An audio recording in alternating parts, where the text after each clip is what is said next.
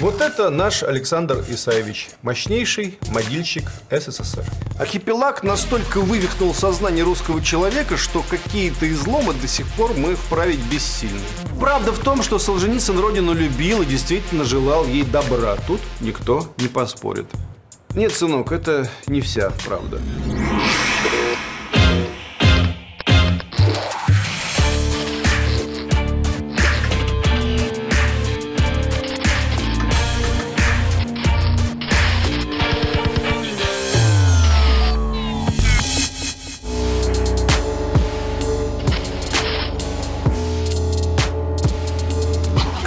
Звонит нам по утрам, нас не застает в постели. Если слышно террорем, значит мы достигли цели. Лай собак, вой сирен, наши ставки или-или. Если нас не взяли в плен, ждите новостей в эфире.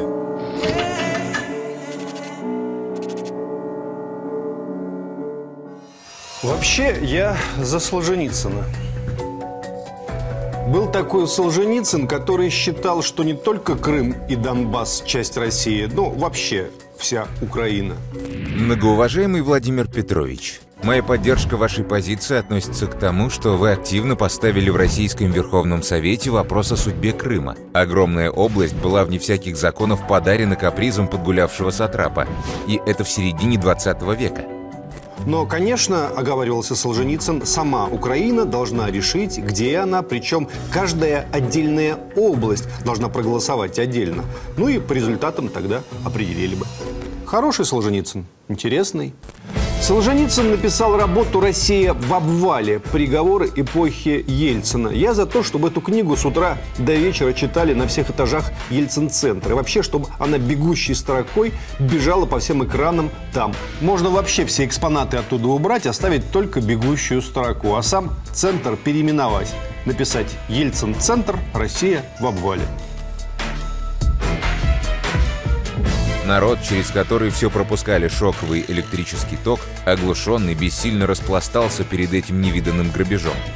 Только в таком виде или при ложном подсчете референдума он мог в марте 1993 проголосовать за одобрение реформ, несших ему явное разорение и нищету. Красиво. К юбилею Солженицына подходит. Однако основной Солженицын – это архипелаг ГУЛАГ. Вот это наш Александр Исаевич, мощнейший могильщик СССР. Советский Союз, конечно, закопал себя сам, это я помню, но Александр Исаевич тоже хорошо поработал. Толстенные книги про наше злодейство, которые входят в университетские программы и в школьные рекомендательные программы. Это он. Самые дорогие сериалы про лагеря и шарашки, которые снимают по его книгам сегодня, это Александр Исаевич для масс, российских и международных. Солженицын – это как пароль. Сказал Солженицын, и ничего доказывать уже не надо. Мол, доказали до нас. Для самых тупых из тех, что до сих пор тут голос за социализм поднимают, можно подробнее сказать. А ты что, хочешь, чтобы опять 60 миллионов в лагерях пропало? Вы называете 50-60 миллионов погибших русских. Это только в лагерях или включая военные потери? Более 60 миллионов погибших – это только внутренние потери СССР. Нет, не войну имею в виду. Внутренние потери.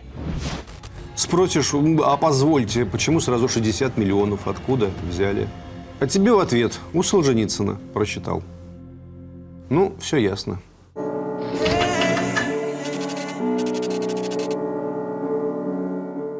Давайте с этого и начнем. Это ведь очень важная цифра. Страшная и важная. В первом издании «Архипелага» знаменитый статистический пассаж Солженицына звучал еще достаточно обтекаемо. Цитата. «По подсчетам эмигрировавшего профессора статистики Курганова, начинал Солженицын, и дальше говорил про 66 миллионов репрессированных. Что за Курганов такой? Вы знаете это имя? Думаю, не очень. Курганов Иван Алексеевич, настоящая фамилия Кошкин, годы жизни 1985-1980. Русский и советский экономист в 1942 году в городе Ессентуки во время оккупации перешел на сторону гитлеровцев и затем остался на Западе. Посвятил себя антисоветской деятельности, публиковался в эмигрантской прессе. Профессором статистики он не был. Он был дилетант. И, к слову сказать, совершал нелепые и глупые ошибки в своих статьях. Вот на него Александр Исаевич зачем-то ссылается в великом труде «Архипелаг КУЛАК». Во втором издании «Архипелага» Солженицын расшифровал, что это за миллионы. Цитирую. «Мы, конечно, не ручаемся за цифры профессора Курганова, но не имеем официальных. Так только напечатаются официальные, так специалисты смогут их критически сопоставить». Конец цитаты. Попутно стоит напомнить об известном выступлении писателя на испанском телевидении в 1976 году. Там, ссылаясь на того же Курганова, который непонятно каким образом насчитал потери Советского Союза в Великой Отечественной войне в 44 миллиона человек, и прибавив к ним уже опробированные 66 миллионов, Солженицын заявил – Итак, мы потеряли от социалистического строя 110 миллионов человек. Я одного не пойму. Александр Исаевич прожил долгую жизнь, и в последние десятилетия жизни он точно знал, что Курганов в данном случае просто шельмет, что это липовые цифры. Но в архипелаге Солженицын их все равно оставил. А по архипелагу учатся студенты, дети его читают. Вот как так? Я же не пойму. Зачем это? По подсчетам российского демографа Рыбаковского, потери Великой Отечественной войне составили 11% населения страны, в то время как потери от политических репрессий 0,5%. Не четверть населения, а 0,5%. За которыми, да, стоят живые люди, трагедии, кошмары. Но это реальные цифры, понимаете? Или очень близкая к реальности. Да, эти цифры, наверное, могут еще варьироваться, уточняться, но они не вырастут уже до 25% населения, сколько не пересчитывать. Нужна такая статистика кому-то? Нет. Солженицын, если вы забыли, родился в 1918 году. В декабре у него столетний юбилей, 11 декабря. Его отец Исааки Семенович, русский православный крестьянин. Мать – украинка Таисия Захаровна Щербак. Еще до войны Солженицын мечтал стать писателем и начал работать над романом «Люби революцию». Он был абсолютно советским тогда, вступил в комсомол в 1936 году и был очень активным комсомольцем. Воевал с весны 43 -го года до февраля 45 -го. Командовал батареей звуковой разведки, целью которой было вычисление координат вражеской артиллерии по звуку ее выстрелов и корректировка огня по ней. Затеял переписку с товарищем по фамилии Виткевич на очень скользкие темы. Критиковал советскую власть, Сталина называли паханом в переписке, а Ленина – Вовкой. В феврале 45 года будущего писателя, а пока только писателей писем, арестовали. Всем было очевидно, что при обязательной военной цензуре такие письма про Пахана и Вовку мог писать человек очень своеобразный, который не понимает очевидных вещей что не надо по почте такие вещи отправлять, если ты советский офицер. Думаешь, что хочешь, а с фронта таких писем писать не надо. Короче, Солженицыну дали 8 лет, а его другу Николаю Виткевичу 10 лет лагерных работ в Заполярье. Идем дальше. Из восьми лет своего срока последние два с половиной года Солженицын провел в исправительно-трудовых лагерях. До этого он находился в так называемых шарашках, куда свозили образованных осужденных для работы над новинками техники.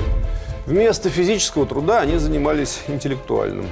Освободился Солженицын за несколько недель до смерти Сталина, однако вернуться в европейскую часть Советского Союза не мог, поскольку был оставлен на вечное проживание в одном из сел Южного Казахстана, где следующие три года проработал школьным учителем.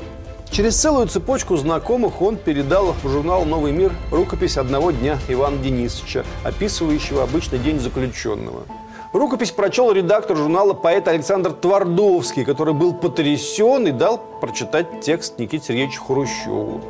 Но Хрущева рассказ тоже произвел большое впечатление до такой степени, что он дал почитать его Микояну и Ворошилову. Такие вот были читающие вожди у нас. Хрущев дал добро на публикацию. Рассказ несколько раз напечатали большими тиражами, сначала в крупных журналах, а потом отдельной книжкой. Переводы рассказа мгновенно появились в других странах. Начинающий Солженицын стал не просто советской, а мировой литературной знаменитостью. Это вот и есть великая советская мечта. Работала она немногим хуже, чем великая американская. У нас десятки, сотни тысяч писателей, артистов, деятелей науки, космонавтов тоже пришли снизу, из народа. В том числе и потому, что сверху особенно и не было откуда приходить. Далее роман Солженицына с вождями плавно перетек в бадание Солженицына советской властью. И советская власть повела себя скорее глупо. Имела место, в числе прочего, сложная подковерная борьба, о деталях которой мы до сих пор мало знаем. К примеру, будущий генсек, а тогда глава КГБ Юрий Андропов предлагал избавиться от писателя, изгнав его из страны. А министр Щелоков предлагал задушить его в объятиях. То есть дать квартиру в Москве, напечатать большим тиражом основные тексты Солженицына, ну и так далее. Подобную здравую идею высказывал тогда и один из советских авторов писем обращений в приемную Верховного Совета Советского Союза. Цитируем. Издать архипелаг по главам вместе с главами, написанными специалистами. Главы должны быть спарены, одна Солженицына, другая наша, и издать огромным тиражом – Пожар только начинается, и прежде чем он успеет разгореться, он должен быть потушен. Дело не в том, чтобы положить на лопатки самого Солженицына, но, что самое ценное, раскрыть истинную правду во всей чистоте. Увы, до такой смелости в ЦК КПСС дойти не могли. Победила линия Андропова. И все это дало Солженицыну повод в 1979 году написать «За 14 лет моих публикаций не смогли ответить мне никакими аргументами или фактами, потому что ни мыслей, ни аргументов у них нет».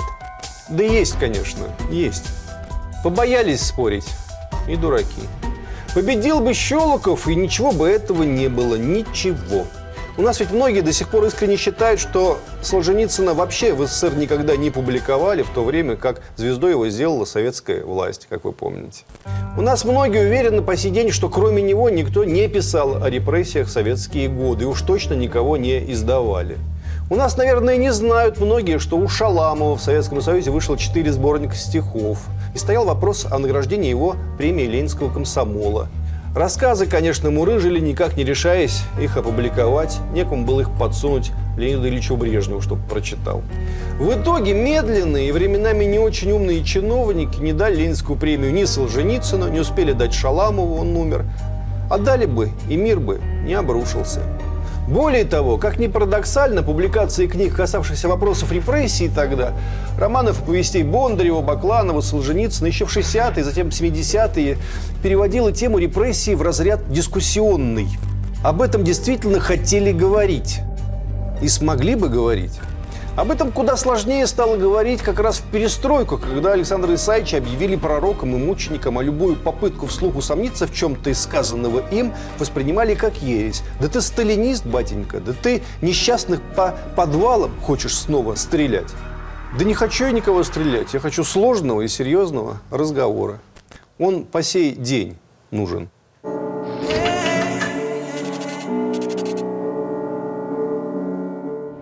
Важная тема. Теперь в идеологических спорах Солженицына любят перечислять через запятую с другими авторами лагерной прозы. Говорят, Солженицын, Шаламов, Рыбаков нам рассказали и доказали. Постойте.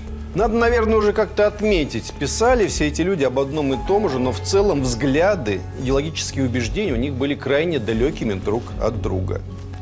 Шаламов и Рыбаков были левыми по убеждениям, социалистами – Грубо говоря, они считали, что Ленин был прав, что социализм, несмотря на чудовищные сталинские репрессии, важная идея, необходимая человечеству. Мы здесь не говорим, что Шаламов мыслил верно, а Солженицын неверно. Здесь о другом. Когда люди, используя имена и Солженицына, и Шаламова, сразу доказывают какую-то свою правоту, они не очень понимают, что делают. Шаламову бы очень не понравилось, что его через запятую с Александром Исаевичем перечисляют. Надо отдавать себе отчет, что Шаламов и Рыбаков получили первые сроки как троцкисты. А то получается из наших дней, что они боролись против культа личности во имя нынешней демократии. А они боролись за идеалы мировой революции. И до самой старости в эти идеалы так или иначе продолжали верить. Как и поэт Ярослав Смеляков, например, который тоже сидел в сталинских лагерях. Как и многие другие сидельцы, отсидевшие огромные страшные сроки, которые успели прочитать «Архипелаг ГУЛАГ» и по этому поводу высказаться. В 1972 году в письме Шаламов пишет «Мне нужно отвести один незаслуженный комплимент. Никакой Солженицынской школе я не принадлежу. Я довольно сдержанно отношусь к его работам в литературном плане. В вопросах искусства, связи искусства и жизни у меня нет согласия с Солженицыным. У меня иные представления, иные формулы, каноны, кумиры и критерии. В 1974 году в неотправленном письме Солженицыну Шаламов писал «Я знаю точно, что Пастернак был жертвой холодной войны, вы ее орудием». Менее всего Шаламов, принципиально называвший себя советским писателем, хотел быть орудием холодной войны против собственной страны. Это важно. При всей своей ненависти к сталинизму Шаламов этого не хотел. Сразу какая-то другая картина вырисовывается, правда? Когда не современные коммунисты что-то пытаются ответить Александру Исаевичу, а его собратья по лагерной доле.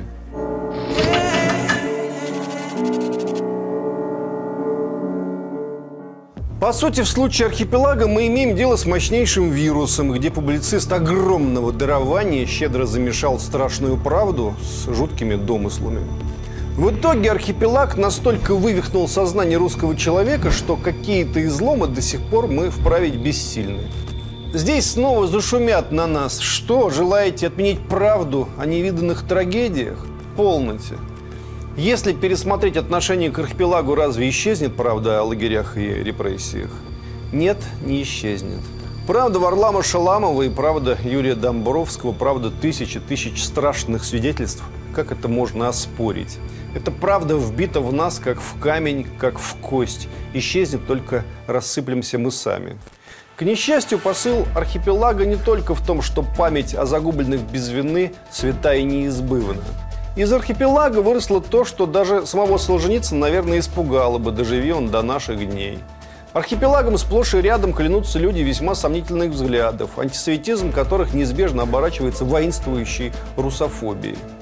Но архипелаг – это не Библия, это человеческое, это все слишком человеческое. Где найдено оправдание людям, перешедшим на сторону фашизма Отечественную войну? Кажется, в архипелаге можно это расслышать. Александр Исаевич заходит то так, то это, колхозы, тюрьмы, пересылки, лагеря, голод. Как тут не пойти в услужение к фашистам? И кто смеет осудить сделавших такой выбор? Мне сейчас скажут, да ладно, наговариваешь. В отличие от многих, я архипелаг читал и очень внимательно. Вот вам третий том этой мощной книги, самое начало этого тома. Вопрос о сотрудничестве с врагом, пишет Солженицын, далее цитирую, почему-то не возникал ни в Дании, ни в Норвегии, ни в Бельгии, ни во Франции. Там работали и школы, и железные дороги, и местные самоуправления. Ну, при фашистах работали, поясню я вам, Солженицын, а то вдруг вы не понимаете. Но у кого-то, пишет Солженицын иронически, далее опять цитирую, мозги повернуты на 180 градусов, потому что у нас учителя школ получали подметные письма от партизан. Не сметь преподавать, за это расплатитесь.